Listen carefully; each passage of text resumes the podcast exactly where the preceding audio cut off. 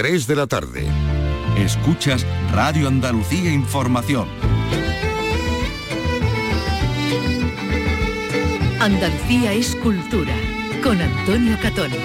Radio Andalucía Información. Buenas tardes.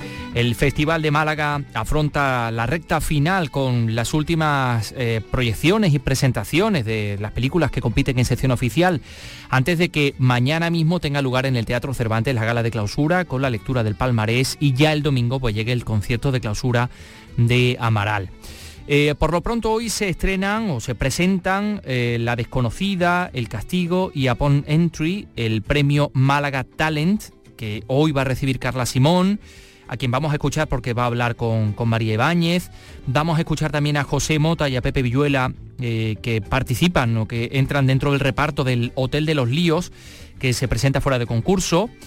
Les vamos a contar también la historia fantástica de, Jorge Peña, director malagueño, que ha tomado a Carrete de Málaga, al bailaor, como protagonista de su documental. Ya saben que Carrete soñaba con bailar en Broadway, se lo llevaron a Broadway y le hicieron ese documental que tiene por título Quijote en Nueva York, que se presenta en el Teatro del Sojo. En fin, que viene el festival pues cargadito, por supuesto.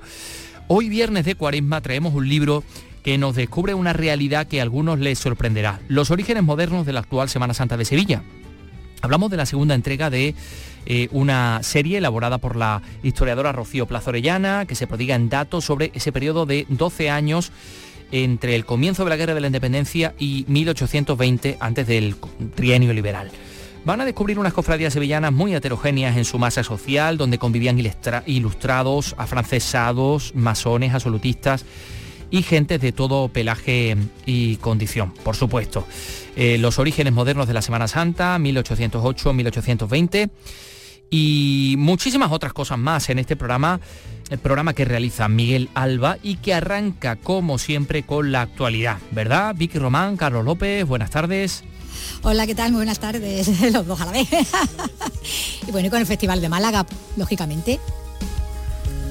El festival que está apurando, como tú decías al principio, no ya sus últimas horas, el Teatro Cervantes acogerá esta noche la proyección de las tres últimas películas a concurso en la sección oficial y además entrega también, como decías, el, último de los premios Tal en Málaga, que es para la realizadora eh, Carla Simón. Pero tiene todos los detalles allí María Ibáñez. La película chilena El Castigo de Matías Vice narra la historia de Ana y Mateo que olvidan a su hijo de siete años en el bosque. En La desconocida, el andaluz Manolo Solo, que ayer recibió el premio de esta casa, Talento Andaluz, forma parte del reparto de una cinta que habla de la pederastia.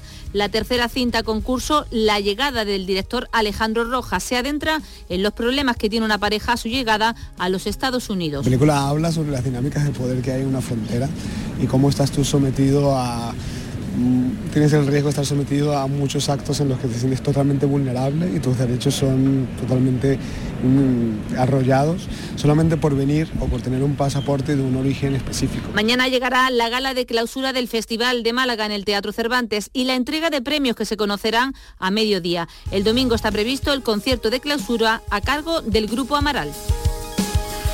Bueno, mañana se le pondrá ya el broche al festival, como, como decíamos, esta noche quedan todas esas actividades, esas proyecciones, esa entrega también de ese premio a, Carla Simón, con la que, bueno, pues también ha estado charlando eh, previamente esta, esta misma mañana María Ibáñez allí en la sede eh, del certamen en malagueño. ¿Qué tal? Pues estamos con Carla Simón, que tiene muchísima vinculación con nuestra ciudad, con Málaga. Aquí vamos a recordar que en el Festival de 2017, su primera película, verano 1993, se llevó la Biznaga de Oro a la mejor película de ese festival. Fue su debut como directora también a partir de aquí comenzó, digamos, a cosechar pues muchísimos premios, hasta 30 premios cosechados por verano 1993. Además también representó esta película a España en los Oscars. Su segunda cinta, Alcarrá, se estrenó el pasado año aquí también, en el Festival de Málaga, aunque fuera de concurso, y una cinta con la que también está cosechando muchos premios, entre ellos quizás el más importante, el Oso de Oro a la mejor película en el Festival Internacional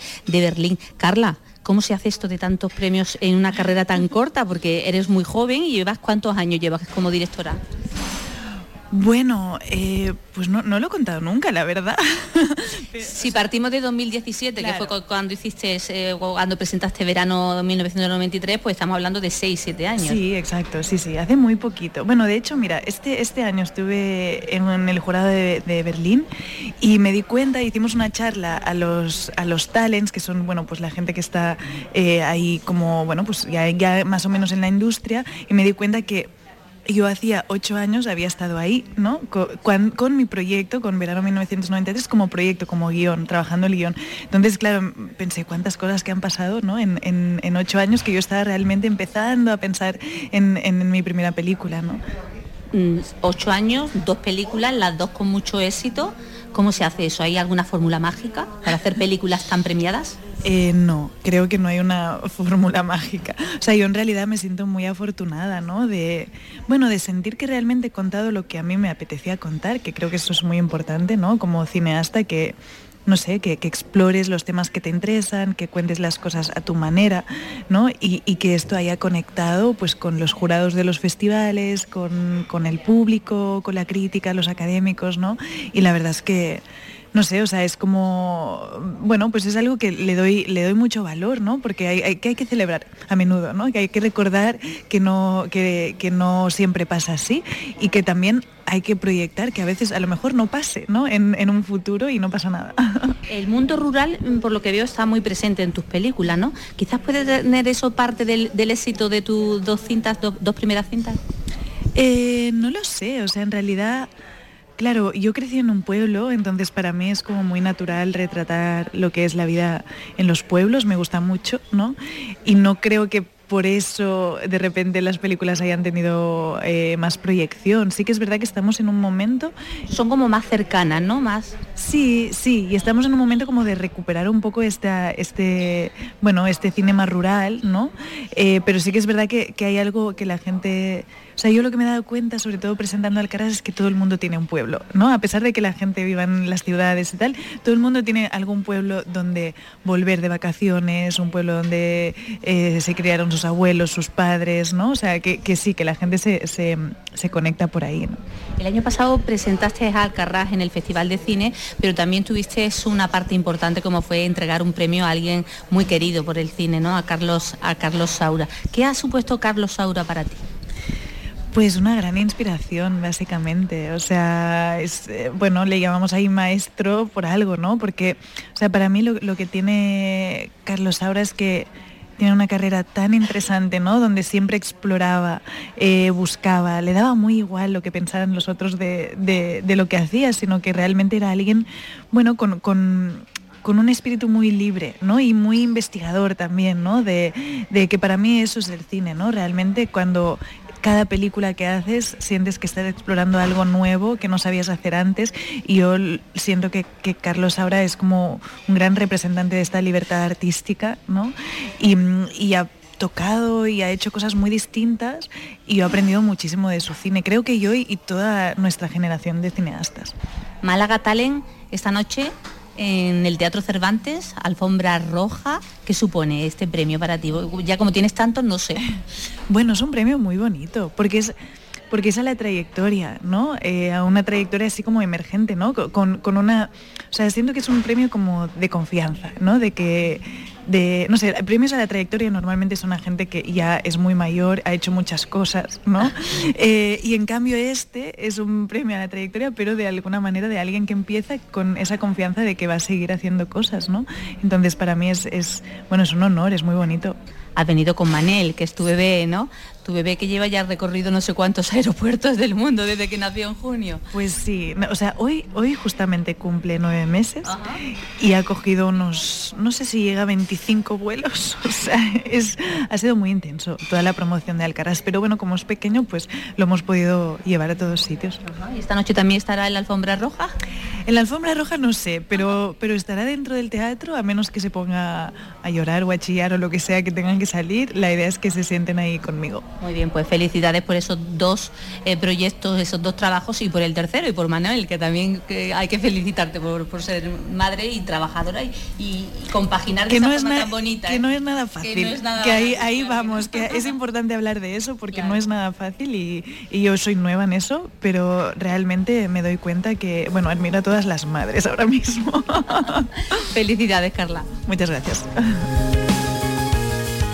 Bueno, es la, es la premiada Carla Simón, como decimos eh, esta noche, ese premio Talent Málaga que se le va a hacer eh, entrega y hablábamos al comienzo, bueno, de algunas de las películas y, que se están presentando en este, en este festival. Una de ellas, también como decíamos, es la del director malagueño Jorge Peña. Estamos hablando de, un documental, Quijote en Nueva York, que tiene como protagonista a sus 80 años al bailador Carrete, que sueña con eso, con la actuación eh, en Nueva York, de ahí lo, de, lo del título. Pues con Jorge Peña ha, estado hablando eh, también allí en el festival nuestra compañera Primi Sanz. Mi niñez la sigo teniéndolo dentro de mi cuerpo y no me olvidará la vida, siempre hasta que me muera. Solo llevo dentro de mí la alegría, la tristeza y el amor. La lleva siempre dentro de mí.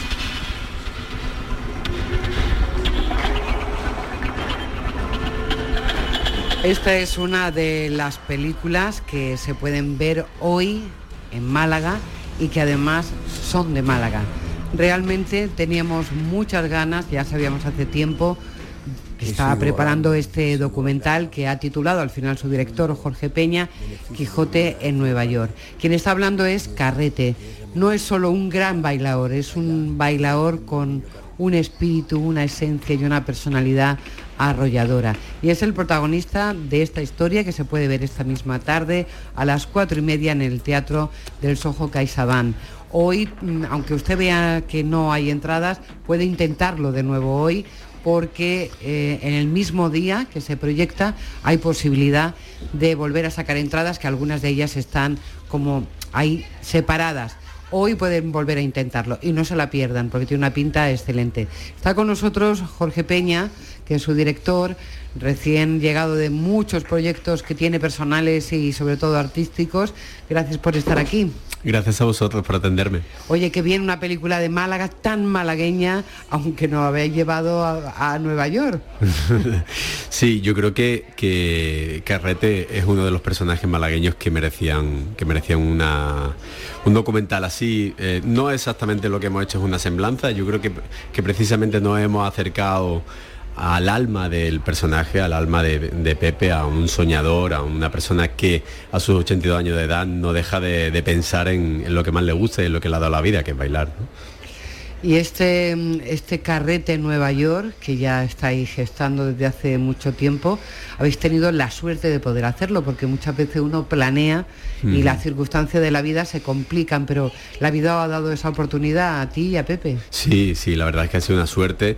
Y bueno, viajar a Nueva York con Pepe ha sido un sueño para él, obviamente, ¿no? Eh, el, emular a su gran Fred Astaire en un gran teatro en Nueva York, pues bueno, pues, pues lo hemos conseguido. Pero también ha sido un sueño para nosotros, porque realmente eh, la satisfacción que, tuvimos eh, mientras estábamos filmando, pues eso, ¿no? A, Carrete bailando en el Skill Ball Center de, Washington Square, pues fue maravilloso, fue maravilloso y fue muy emocionante para todo el equipo. Yo, estaba filmando y, y, bueno, se me estaban cayendo las lágrimas porque realmente es de estas situaciones que que sabes que son únicas en la vida y, que sabes lo importante que es para esa persona concretamente. Jorge, tú eres de otra generación, ¿cómo conoces a Carrete? ¿Por pues qué te fascina? Pues yo, yo conocí eh, a Carrete por casualidad de la vida. Eh, mi padre, que es un gran aficionado al flamenco, eh, celebra sus bodas de oro y decide invitar a, a Carrete para hacerle un homenaje a su madre, a mi abuela. Y ahí eh, mi padre cuenta la historia de que eh, este, este personaje, Carrete, cuando era un niño, eh, allá por los años 40, 40 45, le bailaba a mi abuela en la calle a cambio de un bocadillo de chorizo, a cambio de algo de ropa, en fin, o una gorda chica, ¿no? Y bueno, pues esto que estaba en su memoria, pues él lo quiso un poco llevar en ese momento tan especial de la familia y, bueno, principalmente para hacer un homenaje ¿no? a, a mi abuela. ¿no? Ahí él bailó y de repente fue para fue, no fue, una cosa maravillosa no porque de repente Carrete estaba como poseído gritando Paca que era el nombre de mi abuela no o sea él estaba en esa conexión no con todo lo que significaba su pasado y con la gente que la, que la había ayudado en ese momento de posguerra civil española no entonces pues fue fue realmente maravilloso. Después lo conocí y mm, hablando con él un rato en, el improvisado camerino que se hizo en ese día dije, bueno, este hombre tiene una historia detrás sin lugar a duda, ¿no? Vamos a ver cómo la ha vivido él, Jorge. Eh, Pepe Carrete está al otro lado, ¿no? Del teléfono. Pepe. Diga usted. Hola, muy buenas tardes. Hola, guapa, estoy escuchando y estoy llorando, estoy escuchando y estoy llorando. Pues no llores que tú tienes que ir muy guapo hoy al estreno de la película.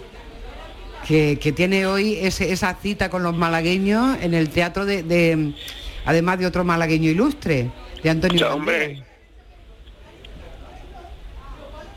Guapo va a ir seguro. Guapo, guapo, va a ir seguro. siempre pinturero. Señorial como es él. Pinturero como nadie. Pepe, deja de llorar, cuéntanos. ¿Cómo, ha sido tu viaje, ¿Cómo ha sido tu viaje a Nueva York? ¿Cómo ha sido tu ah, Aquí una historia muy, muy bonita. Es algo de Dios. Algo que estaba previsto que la vida me ocurriera con todo mi, mi trayectoria de mi vida y tuve esa suerte de conocer a esa señora, a su abuela de niño, y mira que coincidencia en la vida. Y me va a dar el fruto que me dio su abuela, me lo ha dado el nieto con todo mi, con todo su cariño. ¿Cómo, ¿Cómo te pareció Nueva York? Dicen que es una impresionante, ¿no? Esto es una, es una maravilla, esto, esa chorada tiene un y lloramos todos. Fue una maravilla, muy bonito muy bonito esa presentación. El Popeda se portó, el poder del equipo se portaron muy maravillosamente conmigo, con, todo el equipo y conmigo, y estuvimos estupendamente bien. Que salió todo como tiene que salir, mirando, mirando las tautas de la libertad.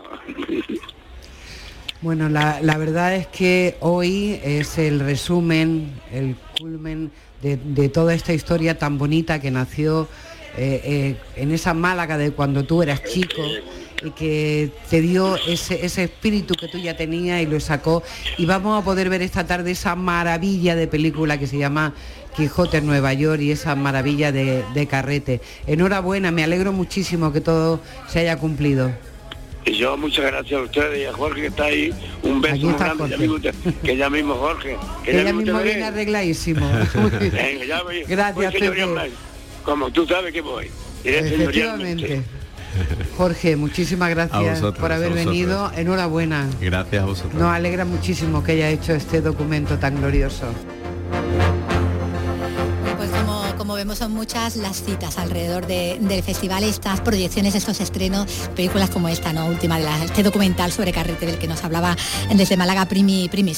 Y allí seguimos en la capital malagueña porque allí Canal Sur Radio y Televisión y el Museo Picasso Málaga han firmado hoy un convenio de colaboración para dar cobertura informativa, en este caso a las actividades de, de la Pinacoteca, en un año, este 2023, en el que se cumplen 50 del fallecimiento del pintor universal y 20 de desde que se inaugurara el propio museo que lleva su nombre en Málaga. Nos lo cuenta con más detalle Eduardo Ramos. Con la firma de este nuevo convenio de colaboración, Canal Sur Radio y Televisión contribuye a darle más difusión a la figura y a la obra de Pablo Ruiz Picasso.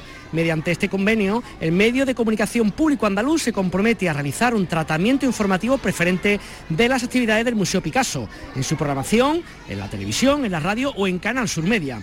Escuchamos a Juan de Mellado, director general de la Radio Televisión de Andalucía, y a José Lebrero, el director artístico del Museo Picasso Málaga. Se trata de dar eh, la difusión, la divulgación de la obra de, Pablo Picasso y toda la actividad del, museo en un año muy especial porque se cumple 20 años de la inauguración del museo y 50 años del fallecimiento del artista. La Radio Televisión de Andalucía, que estaba aquí desde el primer momento y que siempre ha estado con nosotros, es algo que es importante porque los museos sin público, los museos sin discurso, los museos sin sociedad eh, no son lo que tienen que ser. En esta línea, Canal Sur Radio emitirá varios programas desde el propio Museo Picasso y Canal Sur Televisión elaborará distintos reportajes sobre la celebración de los 20 años de la Pinacoteca.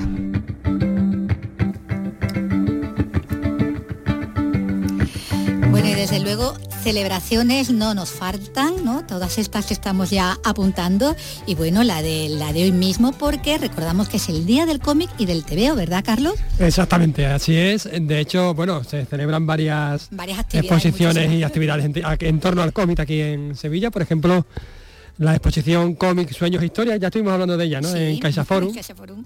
Que está muy, muy, muy bien, la verdad. Y en la sala Antiquarium, pues el Día del Cómic de, Sevilla, pues con la exposición Historietas Sevillanas, presente, pasado y futuro del cómic en Sevilla con autores sevillanos, autores del cómic de aquí de la, tierra. En la celebración, como decimos, que se está, que está teniendo lugar eh, en Sevilla, donde hoy hay mesa redonda, en, el CICUS, también de muchos de los dibujantes. Hay también mañana presentaciones eh, en Santa Clara, donde también hay, hay más, más exposiciones. Eh, habrá una fiesta del cómic, que está invitado todo el mundo en la explanada de Torre Sevilla, ya, ya el domingo. pero todo esto estamos contando porque, con motivo también pues, de este día del cómic y, de, y del TVO, ha estado visitando Sevilla el ministro de, Cultura, Miquel quien ha hablado pues de otros muchísimos asuntos ¿no? que nos atañen en el, apartado cultural. Por ejemplo, del futuro, de la ampliación del Museo de Bellas Artes de, la ciudad. ¿no? Los presupuestos del Estado para el año que viene van a incluir, dice, por primera vez una partida para esta ampliación. Es lo que ha dicho eh, el, ministro eh, en la ciudad y, ha dicho que, sí, que eso sí, que es necesario que la Junta ceda temporalmente el Palacio de Monsalves donde irá esa ampliación. Es lo que ha contado en esa eh, comparecencia que ha tenido después de visitar todas esas eh, exposiciones. Exposiciones, sí, ha tenido una mañana También a esa que se ha inaugurado dedicada a Carlos Pacheco, el fallecido dibujante, gaditano Carlos Pacheco en la puerta de, Jerez y después, como, como decimos, pues ha estado departiendo hablando de otros asuntos como esta ampliación del Palacio de Monsalves y lo ha estado siguiendo nuestro compañero Javier, Javier Moreno. Pues escuchamos lo que decía el ministro en torno a esa ampliación, esperadísima ampliación del Bellas Artes de Sevilla. Yo la primera vez que oí la necesidad de ampliar el Palacio de Bellas Artes también me vino de la Junta de Andalucía. O sea que no, ahí no va a haber disputas, lo que va a haber es un esfuerzo de repartirnos la labor y una cuestión que nosotros necesitamos para poder actuar, que es una cesión temporal que nos permita justificar delante de la intervención general del Estado que vamos a hacer una intervención, una inversión muy importante eh, en ese palacio. Pues el ministro también se ha comprometido con el alcalde de Sevilla a licitar en un próximo Consejo de Ministros el proyecto para reformar el otro museo, el Museo Arqueológico, que también está bueno pendiente, ¿no? Y todavía tiene sus obras ¿no? fuera, ¿no? bien, a, bien a resguardo, ¿no? Bueno, son dos iniciativas que van a correr de forma paralela y bueno, el alcalde le ha pedido también al ministro un esfuerzo para evitar que, el cuadro de Murillo San Pedro Penitente salga finalmente de Sevilla y todo apunta, según IZ, a que, bueno, así será. El compromiso que tenemos es que el Murillo se quede en Sevilla. Pero todo el mundo ha de entender, estamos en un proceso de subasta, en este momento la Fundación Focus ha hecho una oferta y por lo tanto hay que ver si ese proceso se culmina felizmente. Si fuera así, pues se habría conseguido el objetivo que el alcalde nos marca y si no, efectivamente la legislación española da márgenes para que de la mano la Junta de Andalucía y el Gobierno de España podamos dar satisfacción a esa demanda que es legítima.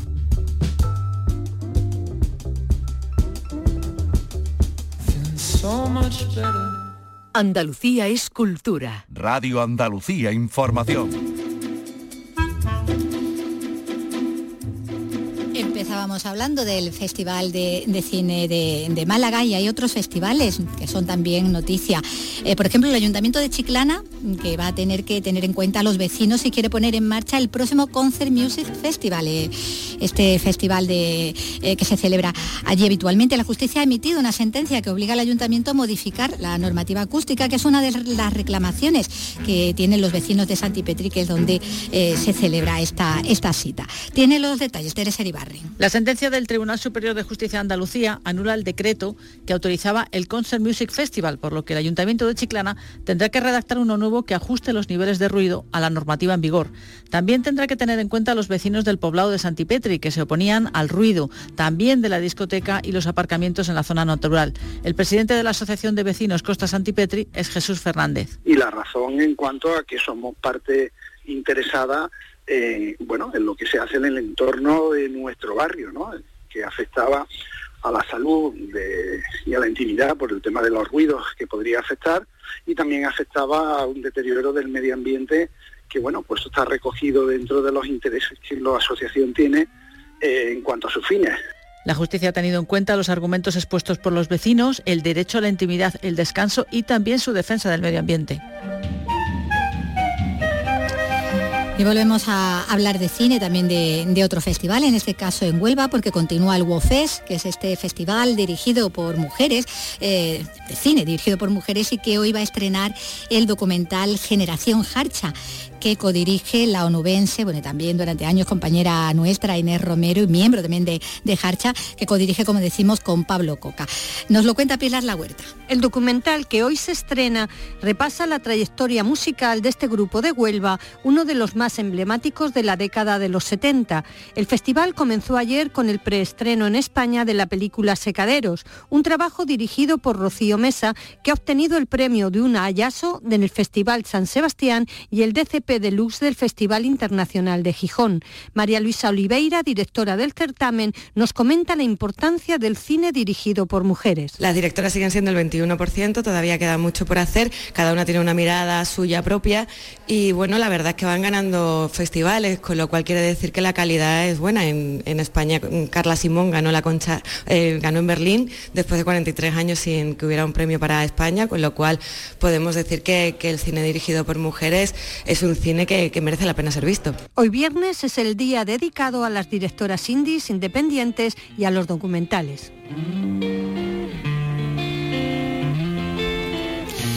Vamos a hablar de, otro documental, en este caso un corto, sobre el Alzheimer que condiciona vidas y el audiovisual. Obviamente es un medio para, para reflejar esta y otras problemáticas.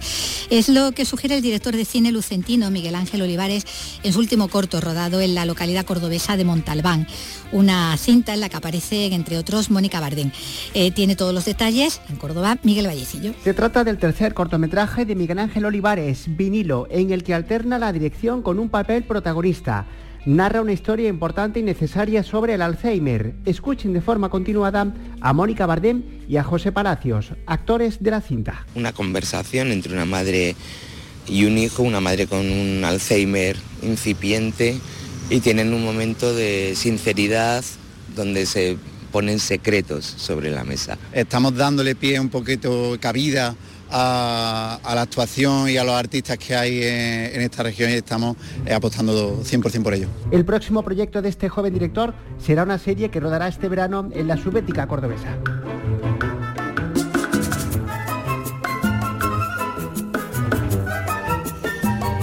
Otra producción audiovisual de muy distintos signos se ha hecho merecedora de, un premio.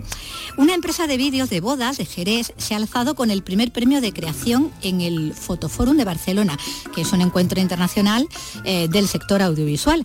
Han ganado con un corto como no podía ser de otra moda, de otra forma, hablando de, de una boda, un corto sobre el amor.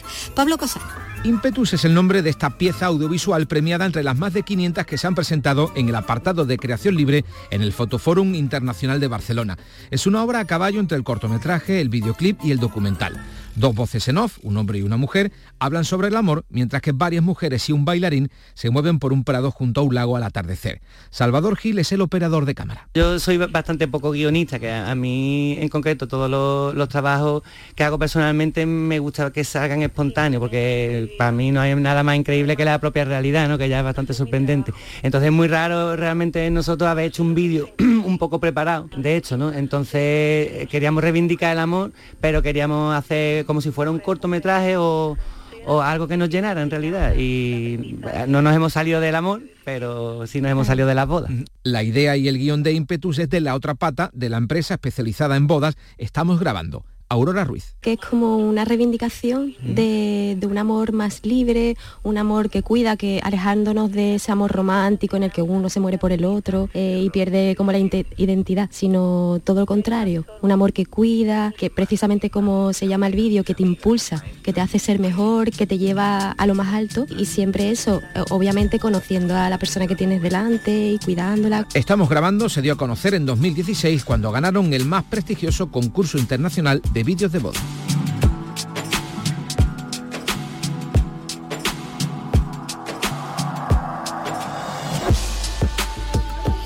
Y hablamos de un reconocimiento ahora, porque ¿Quién que haya estado en Granada no conoce esos versos de Dale limosna mujer, que no hay nada en la vida como la pena de ser ciego en Granada? ¿no? Son del poeta mexicano Francisco de Icaza y además eh, de estar en los muros de la Alhambra son una seña de identidad de, de la ciudad. Y hoy el ayuntamiento ha entregado a título póstumo la distinción de hijo adoptivo de la ciudad a Icaza, quien como muchos otros, pues también se enamoró en su momento de Granada. Noemi Fernández. Francisco de Icaza, poeta y diplomático mexicano, visitó Granada por primera vez en 1890. Regresó varios años después tras contraer matrimonio con Beatriz de León, granadina de adopción. Hoy su nieto Carlos recordaba así el momento de creación del famoso poema. Según el relato de mi tía Carmen, fue entonces cuando un ciego le tendió la mano a la pareja y don Francisco le dijo a su joven esposa, dale limosna mujer. Hoy, la muy noble, muy leal Granada lo recuerda y adopta como hijo. El poeta vuelve a vivir entre nosotros en esta tierra que tanto quiso. Es un acontecimiento inusual y extraordinario. Desde entonces se ha convertido en toda una seña de identidad de la ciudad que además desde 1957 miles de turistas contemplan en los muros de la Alhambra en una placa en la Torre de la Justicia. Precisamente los descendientes de Francisco de Icaza han firmado hoy en el libro de honor de la Alhambra y se han hecho una foto de familia junto a los famosos versos.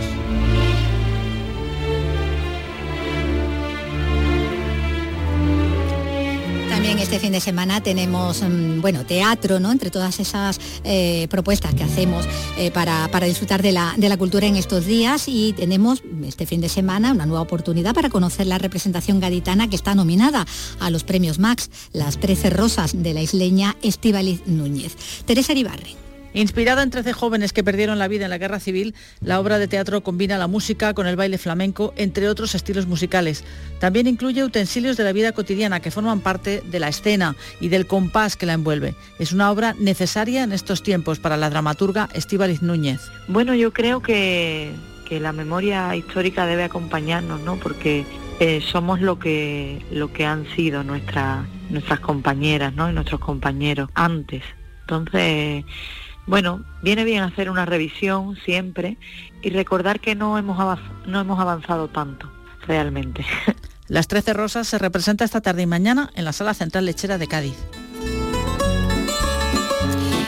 Pues enseguida vamos a dejar ya a Antonio Catoni con ese libro sobre la Semana Santa moderna, del que nos hablaba al comienzo, pero vamos a, a, recordar que la marca Almería está de moda, que hoy se ha presentado la segunda edición del proyecto MAC, Moda, Arte, Cultura, que pone en valor las creaciones de esta tierra, que cuenta como uno de los reclamos con la diseñadora almeriense Loreto Martínez, que ha presentado además su trabajo en Londres, como nos va a contar Elizabeth Ortega.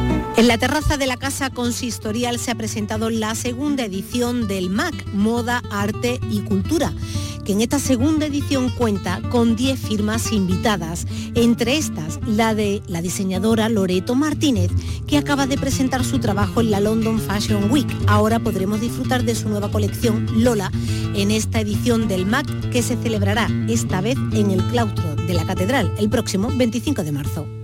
Pues he querido inspirarme en Lola Flores y sobre todo que además mmm, es un poco mi, mi, mi, ámbito, ¿no? Va a ser una colección de cómo ir a una feria pero sin vestirte de flamenca. Con degustaciones gastronómicas, DJ de flamenco electrónico y la actuación del cantador Edu García, Antonio de Quero a la guitarra y Rocío Garrido al baile, el MAC promete volver a convertirse en un evento que ponga en valor internacionalmente la marca Almería. Gracias Vicky y Carlos. Bueno, pues como decíamos, viernes de cuaresma que vamos a redescubrir, sí, vamos a redescubrir la Semana Santa de Sevilla a la luz de la historia.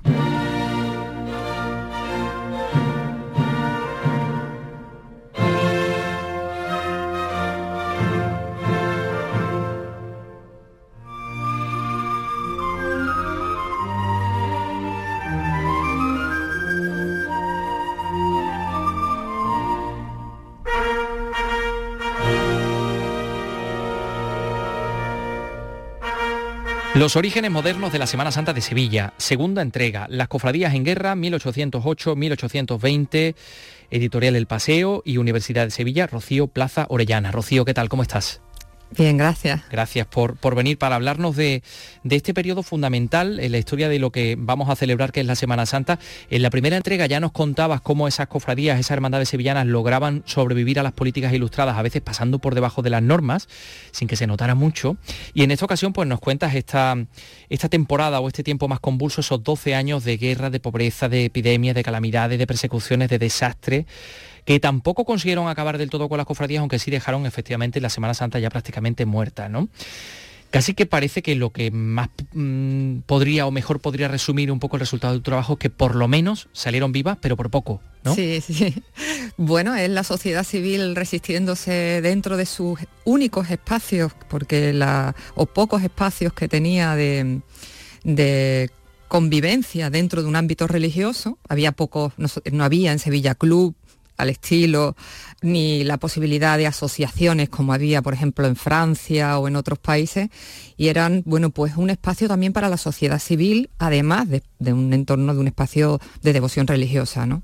Entonces, bueno, pues ellas desde, como sociedad civil que son, pues con sus inversiones, sus eh, circunstancias económicas y políticas se van a resistir lógicamente a cualquier envite que vea afectado pues eh, sus entornos y sus intereses. Mm, y de ello nos hablaron dos libros que eran referencia, por supuesto, Félix González de León, La historia crítica descriptiva de las cofradías de 1852 y Bermejo con las glorias religiosas de Sevilla. Bueno, son digamos, dos libros que eh, legaron una idea mm, de la Semana Santa de las cofradías acorde con los intereses de su tiempo, pero tú aquí vienes a contarnos otra cosa que es lo que has hecho, bucear en los archivos y encontrarte con otras realidades que cómo nos podrías resumir.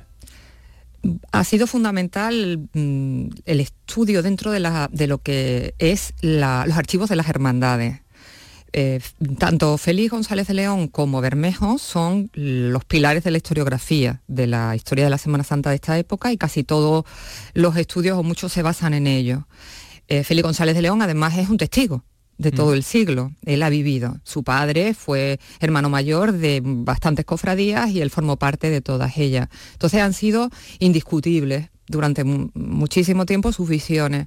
Cuando me adentré en los archivos de las hermandades y encontré documentos que se encuentran en, a veces en los archivos históricos nacional, ya en archivos eh, ya nacionales y locales, vi que había una distorsión, o sea, que había información que no aparecía tal y como, eh, o una imagen o, una, eh, o un discurso codificado que no correspondía con lo que esos documentos me estaban dando, incluso los que daban, las, tienen las propias hermandades. Y ahí es donde empezó el proceso de, comprensión desde las mismas bases. ¿no? Mm, y ese es el resultado de este libro. Hay personas fundamentales que a veces intervienen por sus propios intereses, en otras ocasiones intervienen por los intereses de su hermandad, pero que al final acaban un poco incidiendo en el devenir de la Semana Santa de esos años.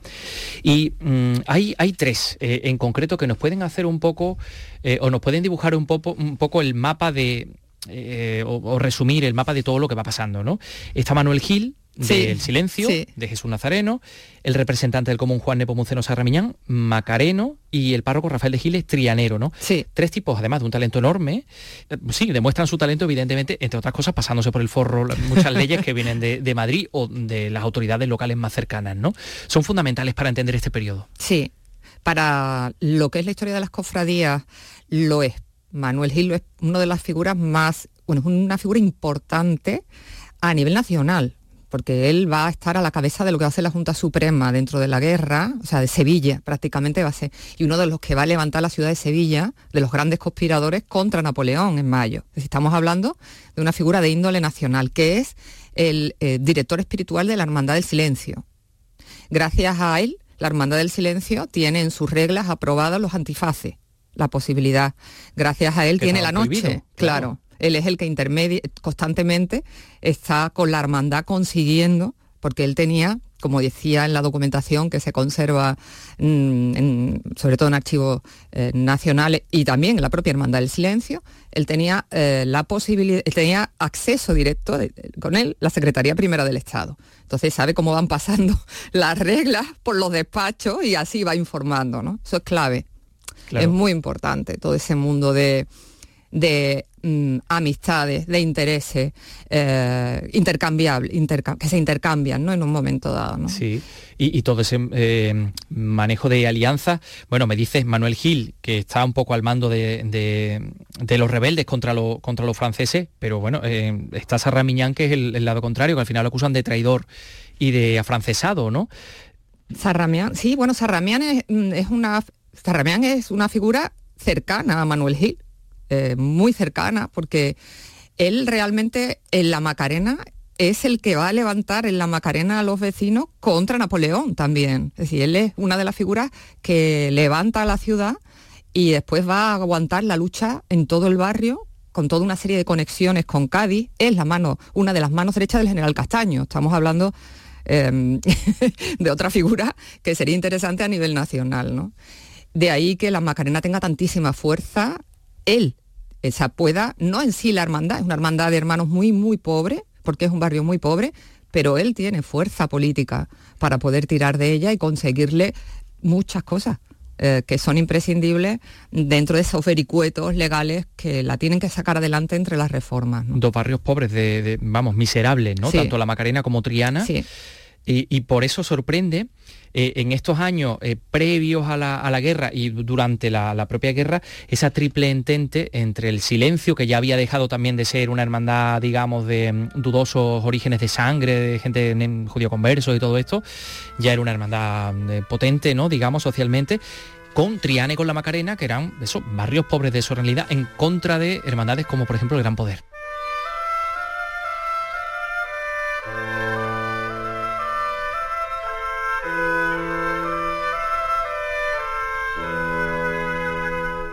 La Hermandad del Silencio es interesantísima porque eh, sus hermanos, tenemos hermanos masones dentro, tenemos hermanos absolutistas, tenemos hermanos ilustrados.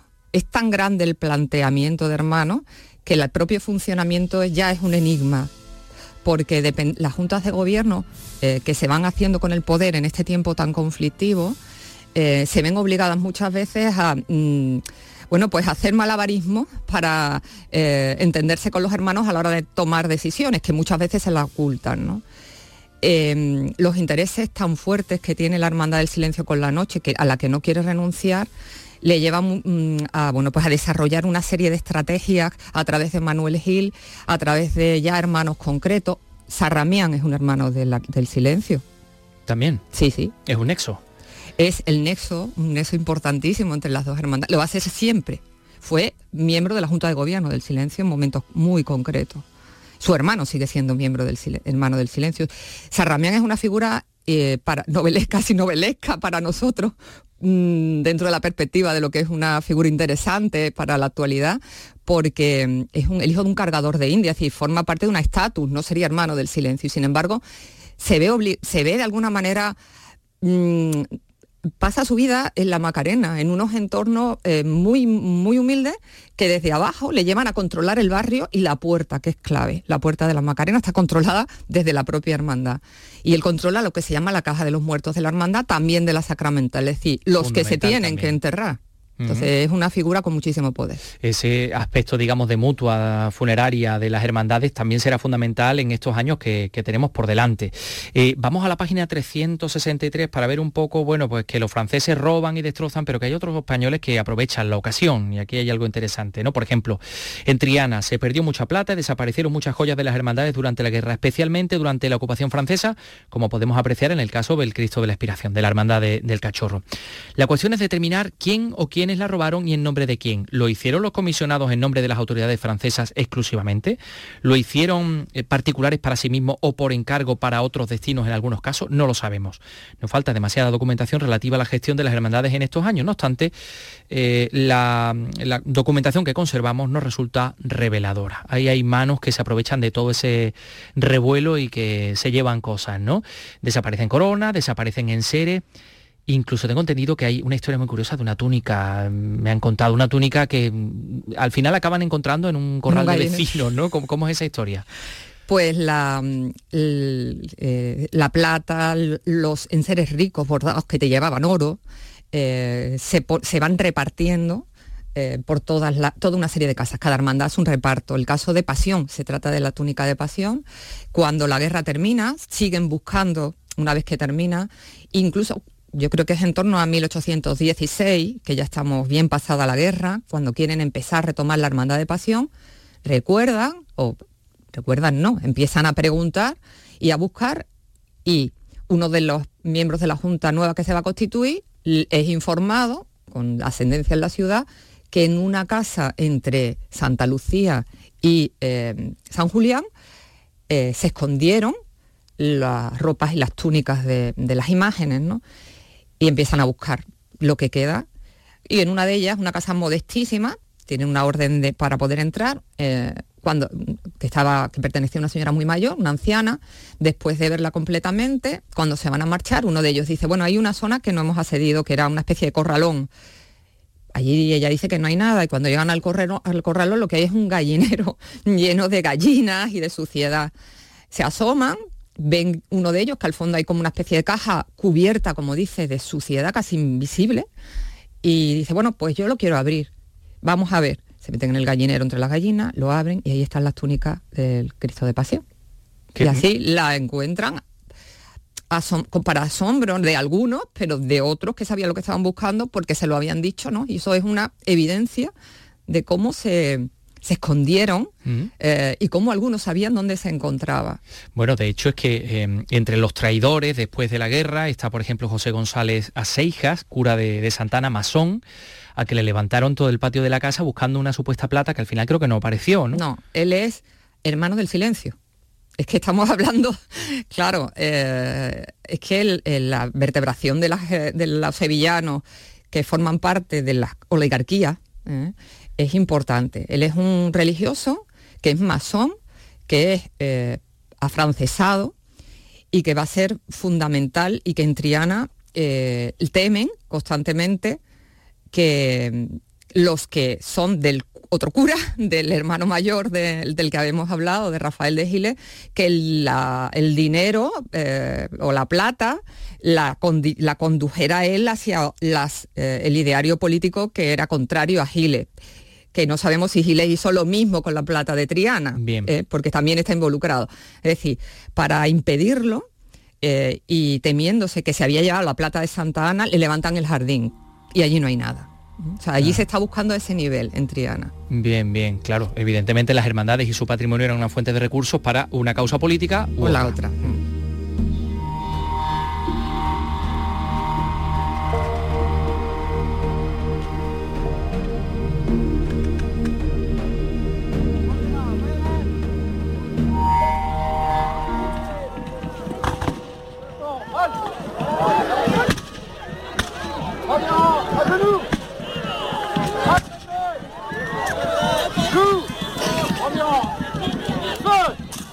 ¿Qué pasó en San Basilio? Hasta ahora solo teníamos testimonio del mayordomo de la lanzada, de Marcos Álvarez Valcárcel, que cuenta pues que la, Virgen la destrozan con la espada, luego Miñarro restauró la Virgen del Buen Fin y vio que, podía ser ¿no? la misma imagen.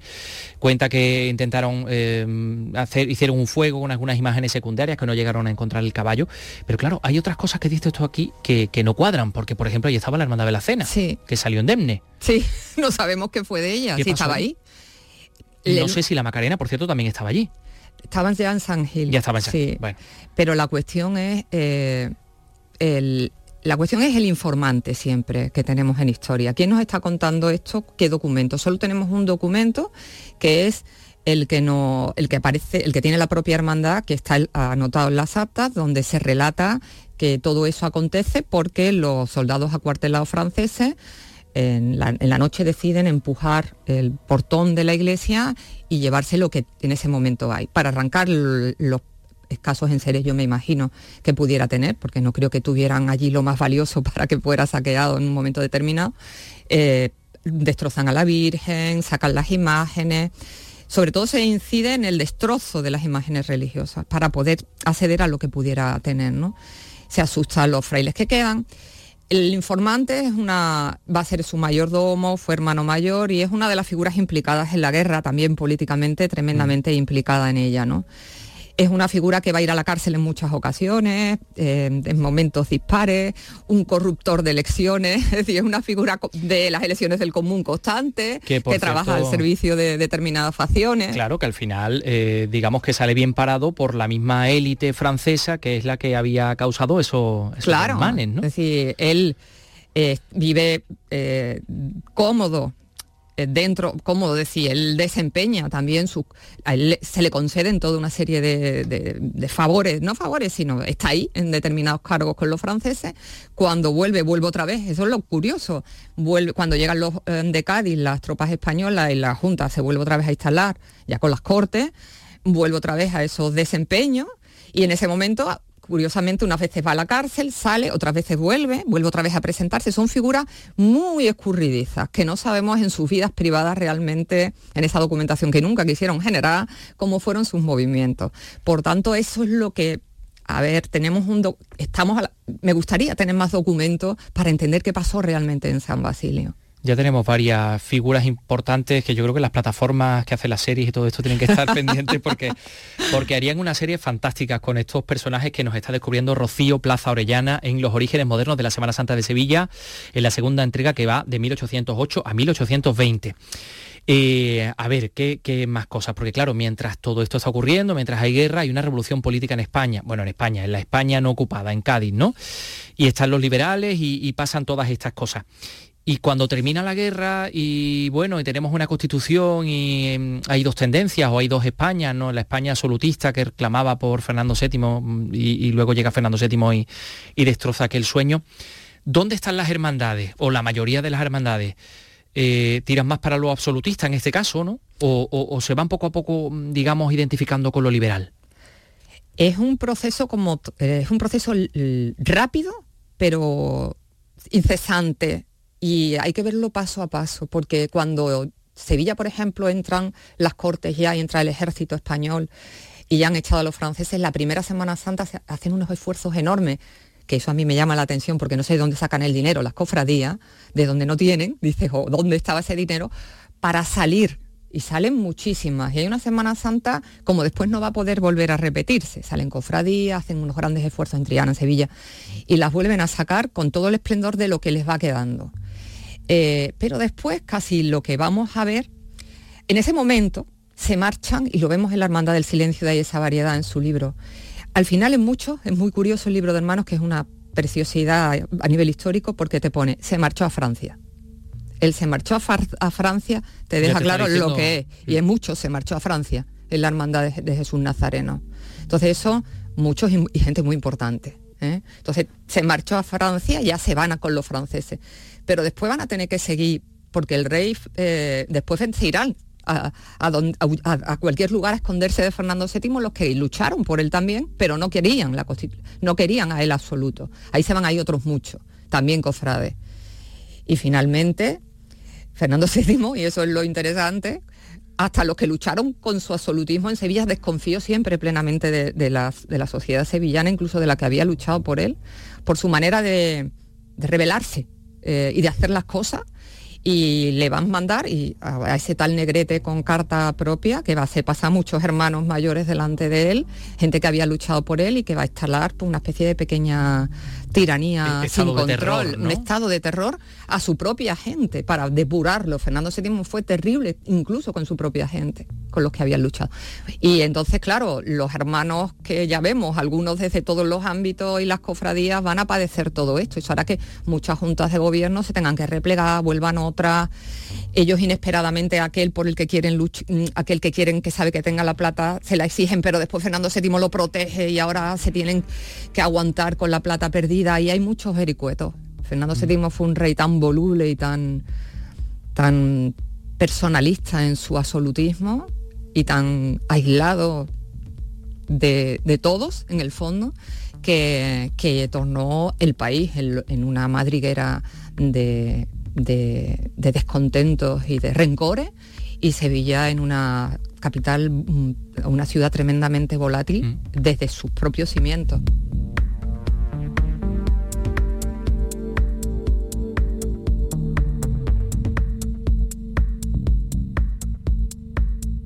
Entre una etapa y otra, porque claro, durante la etapa esa el trienio liberal eh, mm, bueno, pues los, liberales llegan incluso a prohibir las estaciones de penitencia, ¿no? Esto nos podría llevar a pensar que efectivamente los liberales eran los más enemigos o que las cofradías estaban más identificadas con lo, con absolutista y van sobreviviendo en base pues esa faceta de eh, mutua de funeraria, ¿no? en fin, de ciertos, digamos, servicios sociales que prestaban a la sociedad. Creo que no me han entrado todavía a fondo en la documentación como me gustaría hasta el final, pero lo que yo voy encontrando no me habla de que los liberales, en el, es decir, los liberales se pusieran frente a, las hermandades. De hecho, el romanticismo es lo que es y esplendoroso porque esa burguesía, y especialmente esa burguesía liberal, también esa burguesía moderada, que es importante, que es la que va a ser el, partido moderado, eh, moderado en Madrid, es la que le va a dar fuerza es la que le va a dar brillo y color. Es la que se inventa la Semana Santa. Exactamente, entonces eso no, la, va, de alguna manera va a ser la que la va a proyectar. Eh, otra cuestión es ya los vericuetos pequeños en los que nos vamos a tener que ver, meter, porque al principio no hay una prohibición. Cuando Riego llega a Sevilla no se prohíbe. el gobernador civil lo único que dice es aquí no se puede salir de noche. Y aquí no se puede salir de noche. tampoco. Ni tampoco.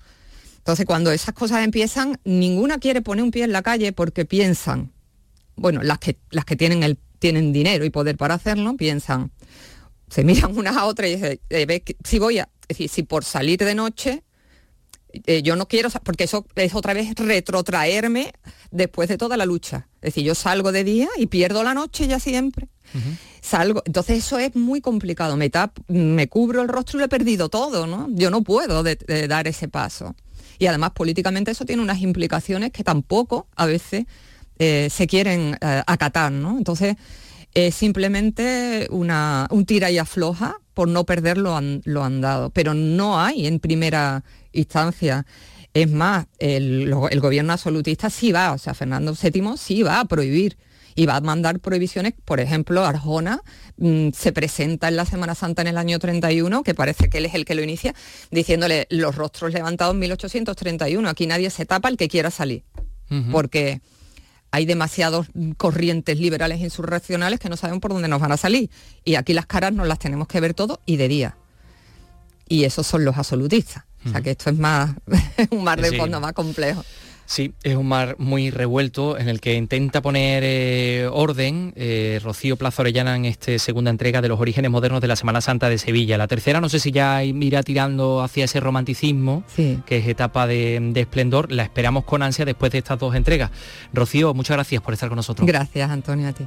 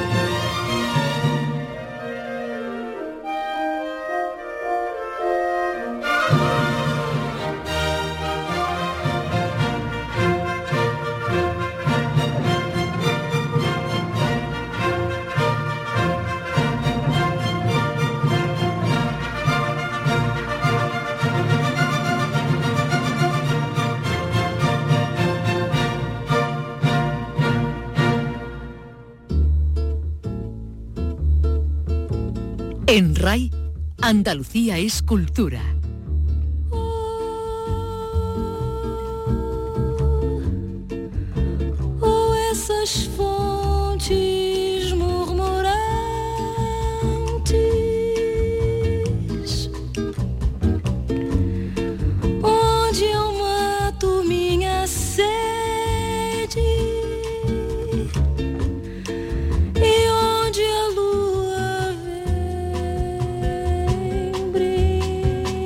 Tal día como hoy, 1945, nacía Elis Regina, la cantante brasileña.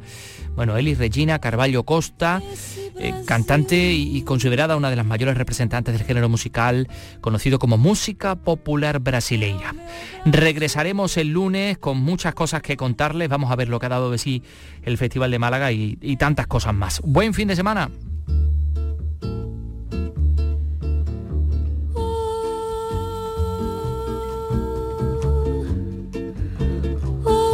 cheval, je mourmure.